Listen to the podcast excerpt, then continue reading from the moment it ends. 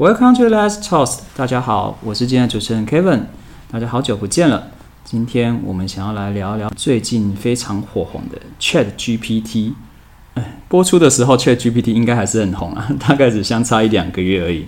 呃，今天我为了这个主题呢，我特别找了一位我的朋友哦，他是算是我们这个圈子里面所有人的这个。相关的科技科技的咨询顾问 可以这么说，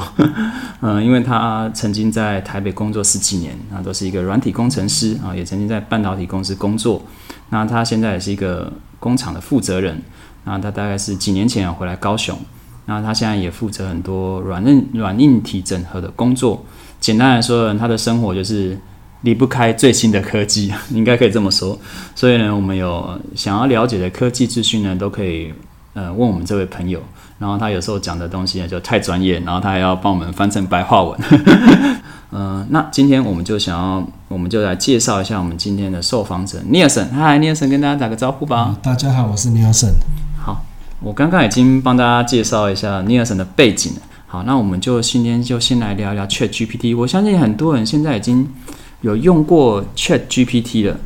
现在不知道大家都拿 Chat GPT 来做什么？啊，因为它是聊天机器人嘛，哦，那大家会拿它来做什么？那如果以我们自己来讲的话，就是会拿它来翻译文章，或者是来写我的演讲稿，哦，这是我平常比较常用的，或者是有一些，嗯，我要做的一些广告啊，然后请他帮我写一些文案。好，那既然 Chat GPT 这么好用，那我想要就是问一下尼尔森说，诶 c h a t GPT 它为什么这么好用？例如说，它好用的关键是在它可能。他的聊天哦，他的方式是有起承转合的，然后他的资讯是非常精确的哦。那所以，呃，就是它的背后的设计模式是什么？为什么 ChatGPT 可以跟为什么大家会觉得说这个东西出来的时候，他觉得说，哎，是一个创新的革命？那它跟 Google 啊这些搜寻啊有什么不同？对，那可以请 Nielsen 稍微解释一下吗？啊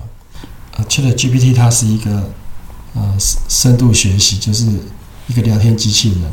那它里面用的科技用了很多类神经网络的模型，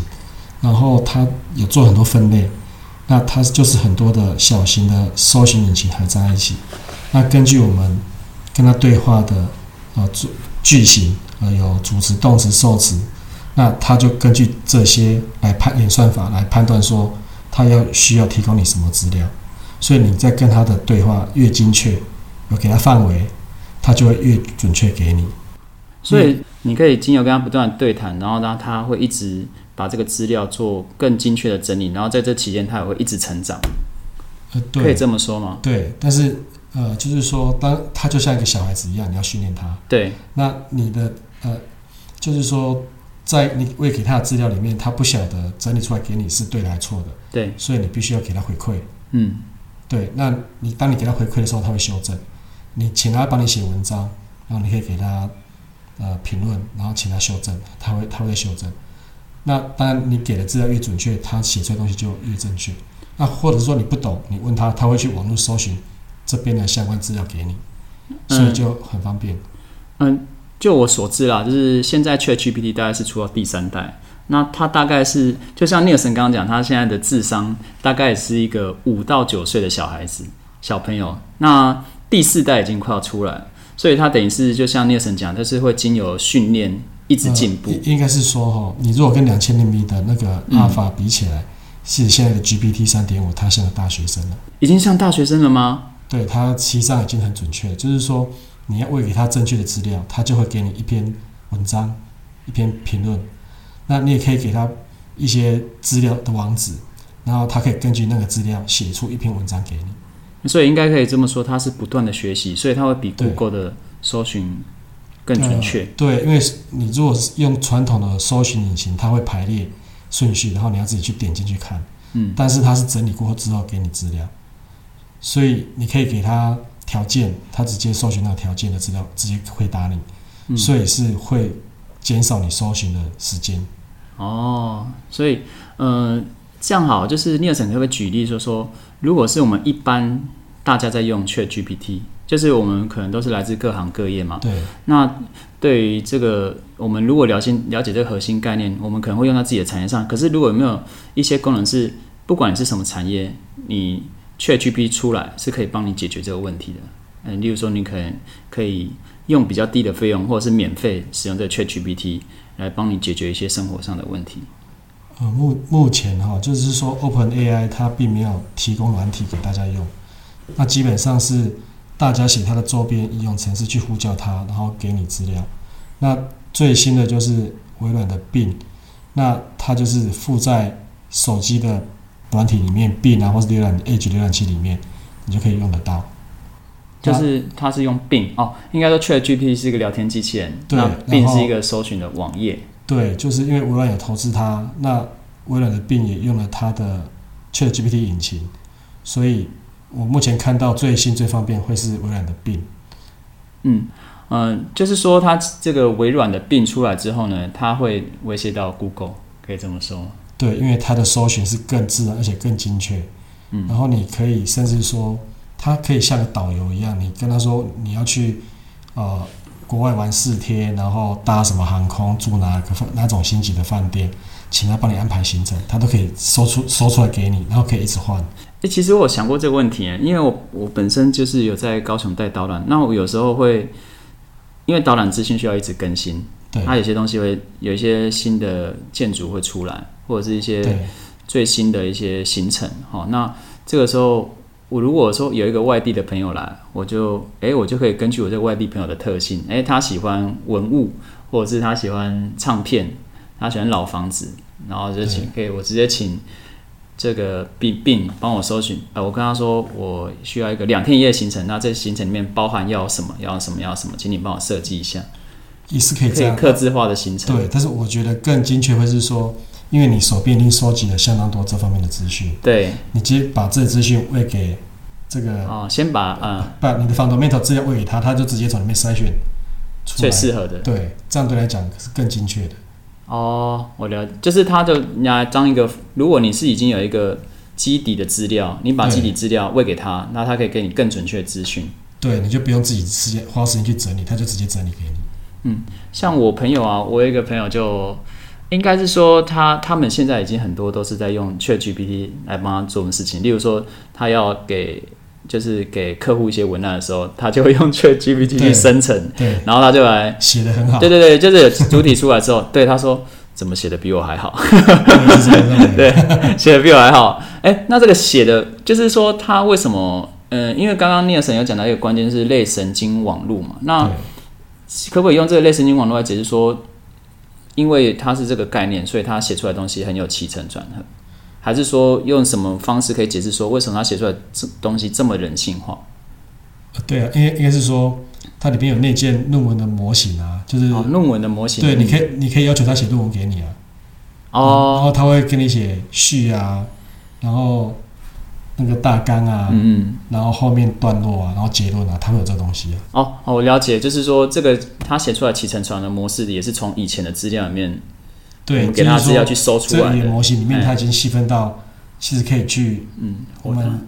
讲话的反应会有起承转合，或是一篇文章会有起承转合，嗯那他就用这样的模型去生成出来。如果没有的，他自己生出来给你。嗯，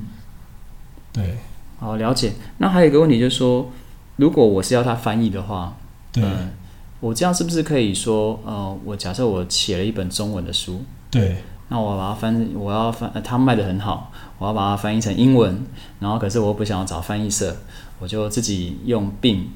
用嗯 ChatGPT 应该翻译成英文或法文、日文。应该是说哈，如果是讲翻译这件事情，微软的 Word 里面就有翻译，Edge 里面也有翻译，只是说翻译有翻译那么精准？翻译出来的并没有起承转合，它很硬。嗯，对，所以应该是说，接下来你只要写个小程式，把你的你的这个资料丢到那个并或确那种 ChatGPT 里面，然后它会吐出翻译出来给你，嗯，就会更准确，更就是说已经有工程师这么做，就是把电子书翻译成中文或者其他语言都可以，然后大概翻译了几个小时，就把几万页的文章都翻译完了。那它收费大概怎么算呢？因为这个是应该是要对，它是用 token 来算，就是说一个 token 它是最多两千字，中文的话在一千字。那你如果用一本书，假设你有四万四万页好了，嗯。一页可能分个两个 token，假设是两千字，那你就可以用这样来算的话，它 OpenAI 的收费是一个 token 是零点零零零八美金，所以你乘上四万，好像是在零点三呃零点八八多块美金左右，就是翻译一本书的成本成本很低啊，对。对，所以以后翻译可能会失业，会不会？不知道啊，这很难讲，很难讲，哎，整个因为这个还在动荡嘛，对啊、那有可能以后的翻译的效率会提高很多，所以可能很多人会没有没有工作做，有可能。嗯，那像如果呃，我们刚刚有提到说，就是我觉得大家比较想要关心的是说，我现在可以用 Bing 或者是 Chat GPT 来做什么事情？那除了我们一般讲的就是写文案，然后或者是我们搜寻我们想要的资讯，那是不是说，呃，我觉得大家比较日常生活上比较碰到的问题就是说，例如说这个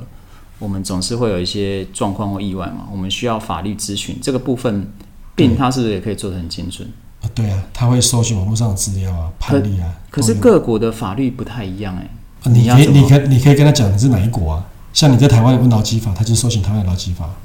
哦，所以等于是你你要帮他缩限范围，他就帮你找出那个范围里面最精准的资料，这样子。对，比如说你问他说美国的劳工最低工资多少钱，他就跟你找出一些资料给你啊。但是你要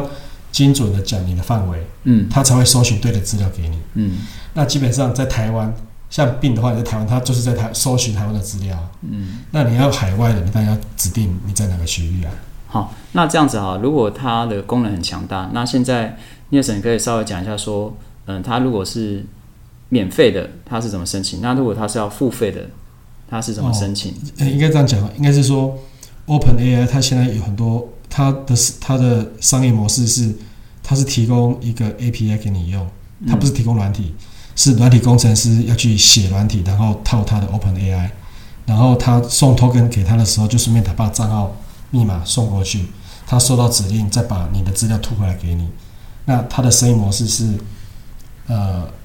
一一个 token 好像我记得是零点零零八美金啊，嗯所以是很便宜的。对，那目前你们用的那种软体啊，或是 APP 啊，都是工程师写出来的，不是 OpenAI 出的。嗯对，那我目前看到有的就是微软的 Bing，它就是接 ChatGPT 的引擎，但是也不用钱的，然后是广泛的在手机啊、电脑上都有。应该说我们直接去下载并就可以了。对那然后如果你要用到更专业的版本，你就去做定付费的机制。对啊，但是那个要自己写软体，就是哦，基本上 OpenAI 它网站上面有一个公版的软体，就是你下载之后，你可以编译那个软体，然后但是你前提是你要去 OpenAI 开一个账号，嗯然后把你的账号密码填在里面，然后把它 build 成一个软体。那你执行的时候，OpenAI 会根据你这个账号去给你收费。嗯现现在是不收费的，就是说你没有达到它的门槛，它不会给你收费。那让你测，然后你就可以用。但是那个是一个 Java 的写法，哎，那种我不太懂，就是说它的嗯，它的我想要定这个病的付费机制啊，是我想要找出更准确的资料，呃，应该不是这样。不是这么说。呃，病它它是微软的产品，是嗯微软它想要让大家免费使用，嗯它的商业模式应该是要跟 Google 竞争啊。嗯对，它是要要抢 Google 那块市场，广告的市场，嗯所以它是不用钱的。如果 ChatGPT 跟病一样，它就倒了，它没法赚钱。嗯，所以它的商业模式就是说，它引擎提供给大家用，啊，大家去开他的 OpenAI 的账号，然后像病一样写这个软体，然后呼叫他的 service 来用。嗯，它的生意模式是这样。那呼叫到 service 在收费对对对，他是透过这样子，他目前定出来是这样。哦，所以我们现在做的所有的相关的，嗯，例如说法律咨询，对，然后这个翻译其实也都不用付费啊。没有，现在你用的东西都不用，因为是人家做出来给你用的，嗯他也不收费啊。但是就像我说的，就是有工程师在翻译电子书，然后他用他的他的机制，他四万多笔查询，嗯三个呃一个不到四个小时就完成了。嗯那这么频繁的搜寻，他一定给你收费啊，四万笔嘛。嗯你你这样像我们刚刚这样试用，你这样敲敲敲也没敲那几笔啊，他不跟你收钱了、嗯，但是你瞬间透过网络上一直在送大量资料，哇，他就会叫他就会跟你说你，就是专业了，你就要收钱了。嗯。对啊，就是很好判断了，因为你的使用次数已经超越，已经是专业水准了嘛。哦，了解了解。因为解，软体送很快啊，嗯，你看四万多笔的翻译资料，他三不到四个小时就都都给你了。嗯。那等于你短时间内跟他查询了四万笔啊，他一定跟你收钱了。嗯，那你如果说你两三个小时才用一百次、两百次，他可能啊算了，没多少钱了，不给你收费了。但是你你四万比四万多比搜寻下来，它也只掐紧零点八块美金而已。嗯，那所以是不是可以说说，嗯，如果我们以后都使用 Bing 来做，嗯，当然不是说帮微软广告，就是说以后我们都使用 Bing 来做这个搜寻的事情，那我们请他设计一个行程，请他设计一些，呃，我们想要的东西，哈，那我现在，例如说，我现在买了一个新家，我要装潢，我要设计，然后请他提供给我一些资讯，这时候是不是可以就可以做植入性的广告？一定是有植入性广告，但只是说你知道问他太笼统，因为房子的设计是很复杂的。嗯，对，应应应该是说，你更精对准一点。对你想要，比如说我想要搜寻实用的瓷砖好了，嗯啊，比如我要找呃瓷砖，然后多大，然后什么尺寸，然后它价格都在哪里，可以有哪些供应商，他嗯他就可以把这资料找给你，网络啊资料他就找给你，然后你可以根据你要的去更仔细的去用它。嗯，那你如果笼统地问他，他可能不知道怎么回答你，因为太太多了，太多解答。所以等于变成说，以后所有的想要问的资讯都可以，Chat GPT 基本上它都可以免费的、精准的提供。对，基本上你只要网络上有网站的，他一定可以给你回答。那如果没有网站的，你就要自己喂给他。嗯你可以自己写一篇文章放在网页上面，或是放在你的电脑，然后网络上看得到它，你就把这个网址，或是直接把文章贴给他，哦，所以你也可以网址贴给他对，他就去网站上找，然后回答你的问题。哦。因为我刚好看一下这个尼尔森的公司的网页，尼尔森有给我看了一下，他说这个就是 Chat GPT 还是 Bing 写出来的，就是他引擎啊，对对，他写写的比我还好。省了很多时间。我我听到我最近最常听到一句话说写的比我还好，每个人都这么说。嗯，那想要问尼尔森，就是说，ChatGPT 如果它好处那么多，那你觉得就是说，对于我们来讲，它呃，我们所要预防可能会衍生的问题有什么？这样子？一个很有可能是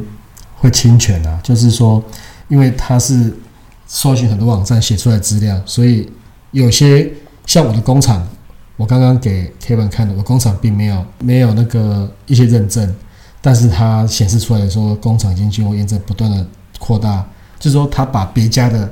规格套在我家的网页上面，哦，就是说他把呃，比如说我的是食品工厂，他把几家食品工厂的文章都合在一起了。嗯。所以看起来哦好棒哦，但实际上我并没有这个条件，那是别家的，嗯所以我如果把这个文章套上去，那就是我有问题了。嗯，所以等于是自己我们还是要做筛选啊。对你写文章，你要看说这是符合你自己本身的，嗯就是说它可以帮助你写，但是它实际上的状况你可能要去符合，不然就变成好像在诈欺一样。现在法律有没有规范到这一块？应该还没有，政府应该还没这么快。呃、没有就是，就是这 这应该是说说一个法律常识啊，因为它只把它合在一起给你，嗯，但是你没有经过审核之后，你就把不实的资讯贴上去，哦，那但是现在法律也是可以规范的，对，你就比如说你骗了我不我不可以赖说是 AI AI 写出来的，对对对，所以不关我的事。你你等于就你你贴了一个不实际的东西，哦你就有点诈欺的嫌疑了。OK，大家有听到哈，就是不可以说是 AI 写的，就不关你的事情哦。对，这重点是你还是要自己筛对，选使用者自己要编辑去确认说他给你的资讯是对的，嗯嗯，他可以节省你的时间，但是你要确保资讯是对的。如果说是公司的资料，而且很严谨。嗯对对嗯对对对，哎哦，所以就是他可能会有就是侵权的问题，那有是不是有可能？资料不实啊，也有可能。有可能哦，对，就是说等于是你要自己去判断。那我问一下，这目前的它的这个资料库是在是搜寻到二零二几年之前？如果是 Chat GPT，我记得是二零二一，然后二零二一之后的是病上面才有，好像是微软啊，所以 Bing 是最新的，对，就是要要叫大家都用 Bing 的，对不对对对，这是他们的模式。所以，如果你想要获得最新的资讯的话，就是大家知道，就是 这条这这期没有做自由性行销，就是病的资讯会是最新的啦。那可能 ChatGPT 可能就慢个，它的资料库可能就少个一年多这样子。对，哦，这样那这样感觉真的很好用哎，因为像我我朋友啊，他们就是他们他们那个圈子也是科技仔，他们就很好玩，因为 ChatGPT 是文字生成嘛，对那他们是工程师，他们是做绘图的。对对对，他们就哦，有两个软体，一个叫 Midjourney，一个叫 Stable Diffusion，那它都很好用。现在我觉得现在就是大家去炒说，嗯，很多人在炒说 ChatGPT 啊，就是它可能是有些人觉得他写出来的东西啊，就不是自己的啊，就嗯不准嗯不是你自己的东西。然后很很多人会很 care 这个，就是说你如果你是用 AI 画出来的话，你就不是一个画家。现在最近有一个话题嘛，就是这样子。我觉得最最后会演变成说，大家看大家看谁最先能够善用这个工具，然后画出来的东西，你可以不用说你是画家，可是你那个东西如果出来的东西是美的。那个东西如果是借由 AI 的工具，然后你生出一个美的东西出来，大家还也是会接受。你只要不要说你是画家就好。因为像真的，我真的真的是这样。像有一些场景，就例如说，我现在在做一些就是跳舞的，我有跟我这些就是科技仔的朋友讨论了。我说我如果要，我要我是在一个跳舞团体啊，如果我想要描述一个跳舞的场景，然后他就我只要跟这个 Midjourney 讲就好，然后他就会生一个场景给我，然后我再把我的人像，我再把跳的人贴在里面，用 Photoshop 去修。那这个东西就是，诶，我现在不是画家，我也可以，也可以做到这件事情。他们现在有非常多，呃，大家如果对于这个绘图有兴趣的话，也可以看 Stable Diffusion。Stable Diffusion 是用在这个特别用在人像的绘制上面。那大家可以查一下，就是。嗯，现在有很多就是你看到很有趣的仿真的人像啊，然后他在，呃，例如说他可能头突然变很大，然后有一个很喜很喜感的感觉，那个可能都是 Stable Diffusion 画出来的。那他就是现在我们那个我们那个另外一个科技仔圈子里面常在用的画画的工具。那他现在我朋友他那个公司啊，他他他那公司是嗯明星做明星三缺一的公司，然后他就说他现在都是。在算图啊，都直接丢丢，就是丢给 AI 去算，然后它只有用 Photoshop 修一修就好，变成说以后可能我们很多工作，很多工作就变成都要 AI 来帮忙啊，感觉是这样子。那 Nelson，你觉得如果像我们现在如果 ChatGPT 出来，然后并出来的话，对，嗯，什么工作你觉得是感觉比较危险，可能会会先被取代这样子？嗯，被取代我觉得是不会，只是说它需要的人数是会变少。哦，人数会变少。对，比如说像美编、翻译，对，翻译嘛，有可能。对，甚至法律法律咨询都有可能。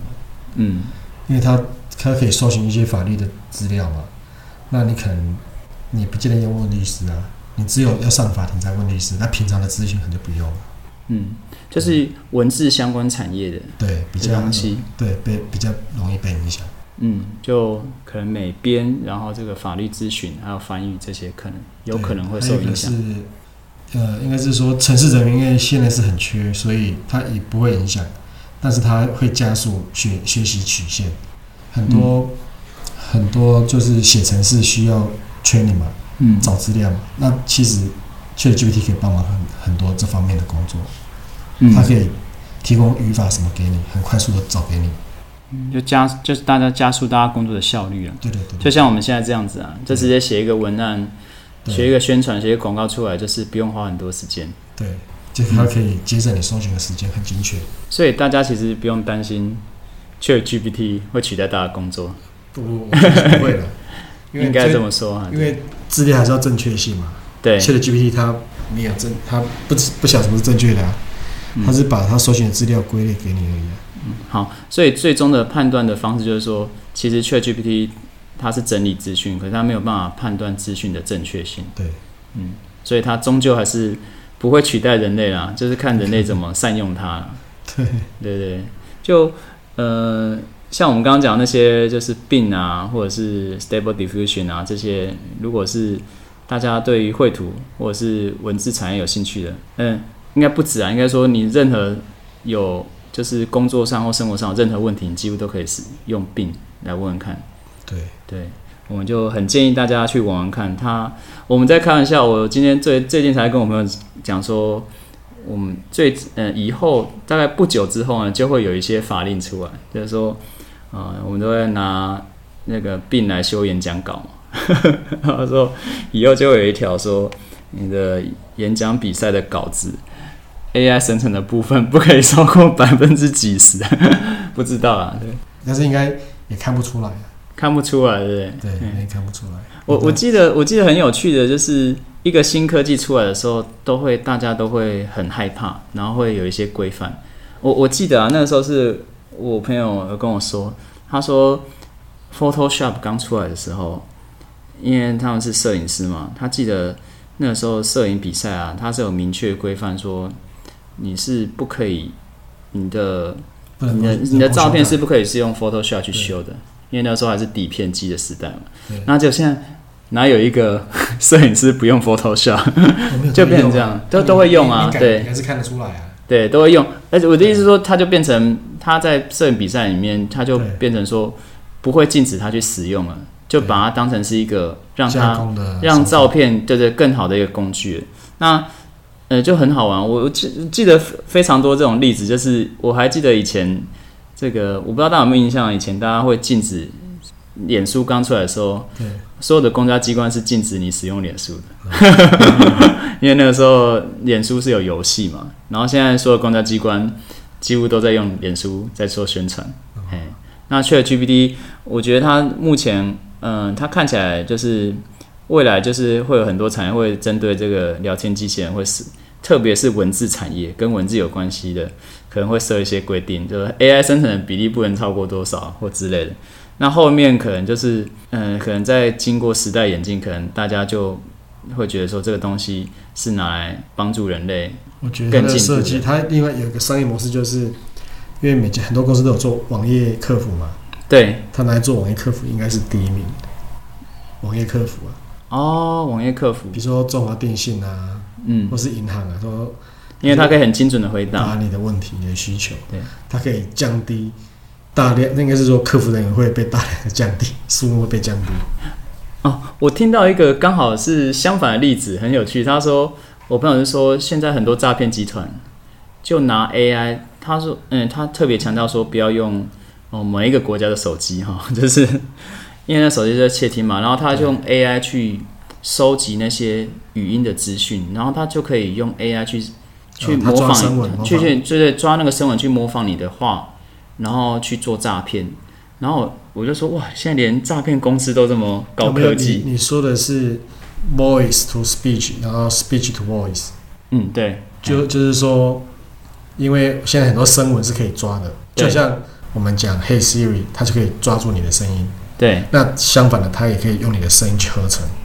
对抓住你的声纹之后，就合成那个声音，对对讲出来声音会让人以为是他，很接近。对。然后他可能他是说用 AI 的话，就是会那个口气什么的啊哦会更像。然后他就用，他说现在他说他知道有是有些诈骗公司就是用 AI 的方式来收集声纹，然后来诈骗，就是连诈骗公司都有在用这个东西，就是哎，诈骗公司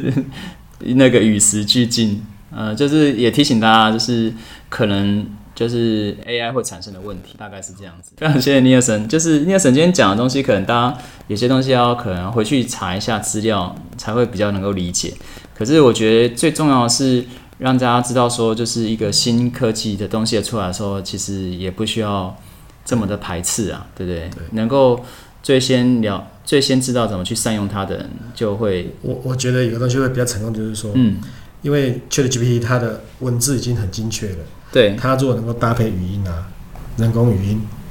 就是会让你更好像跟人在跟你讲话。哦，对啊，我我在想说，以后会不会有可能？我刚刚还在跟聂神讨论，以后会不会可能我就手机拿起来说，啊，我今天睡醒了，然后我想要吃什么，然后哎，我下个礼拜要出国，我想要你帮我设计一个三天两夜的行程，然后我今天要去见哪个客户，这个客户，嗯、请帮我算一下车程，类似像这样，是全部都用讲的就好，然后他就全部都提供给你。其其实哦，应该是我想到一个很有趣的应用，嗯，因为 OpenAI 它提供这种 service，比如我写个软体，然后呢，我跟你对话，对。然后这个字送到 OpenAI，它它回来就有一篇文章嘛，对。然后我的城市在透过合成语音系统，就是把它的给你的字啊用讲讲出来，嗯然，后就变成是你的，对，变成我的，就是说我的是用声音来回答你，嗯，但是他讲话的速度我可以控制，我可以套我自己的模型，对，那这样子就会就跟拟真，就像人一样，嗯，所以就如果他加入语音的部分，对，就会像人。嗯，所以会不会以后有可能这个应用就是说我只要让他去抓到抓住我的语音模式，我说话的方式，然后我把的我想要的东西，嗯，它生成之后，我再修正，再丢给他，他就可以帮我用我的方式讲出来。对，这边是 Kevin 讲的。哇，以后我可以生成无数篇演讲。嗯，好了，就跟大家开个玩笑啊，就是大家这个还是不要游走在，还是要有自己创作的能力。嗯，重点就是这个东西，新科技的，就是新科技的出来，就是其实是会帮助人类更进步，然后善用它，然后，嗯，这个东西呢，会不会就是？嗯，会让你觉得是失去原创力呢？就是刚刚尼尔森也讲的嘛，他的确是有可能有侵权的可能性。那可是重点就是他没有办法完全取代你的原因呢？取代原因就是他没有办法做判别，他只能从既有的资讯去做一个整理，嘿，去生出一个文章。所以最后把关的人还是人类了哈，大家也不用太可太担心新科技的生成会丢掉工作。你要可能大家可能要先想是怎么。善用这个工具，然后我自己是有 用，我自己目前是有用这个软体在修一些我的文案啊，跟演讲，对不对？那这边也要请尼尔森介绍一下，因为尼尔森是我演讲会的朋友，就是 Toastmasters 的朋友。那我们也都在同一个分会。尼尔森，呃，可以介绍一下，就是我们这个科工分会嘛，它的会议时间，然后它的地点这样子。哦，科工分会是每个月的。第一三周的星期四，在礼物餐厅，晚上七点半到九到九点半。嗯，对。好，礼物餐厅，呃，它那个地点非常好，我 我特别介绍一下，因为它就在魏武营的对面，它是一个非常有异文气息的一个地点。那如果大家如果是在高雄，然后听到这个节目，然后你刚好是在魏武营附近的话呢，就也欢迎去他们的演讲会走走哦。呃，是以英语为主，所以就是可以不只可以获得最新的科技知识 啊，也可以学习训练英语，对不对？那今天就非常感谢尼尔森来接受我们的访谈。那希望大家嗯有听过这一期的访谈，会对呃我们的聊天机器人 Chat GPT 嗯这个 AI 的应用呢，能够有稍微在更广泛的了解，那也能够试着去应用看看。那我觉得这个东西是，呃，会对人类会影响会非常巨大的。未来十年，我觉得可能不用十年了，两三年就可以看得到很恐很大的影响了，对不对？以后可能就会有像我们讲的应用发生了。好，我们今天谢谢尼尔森，我是 Kevin，我们下次见，拜拜。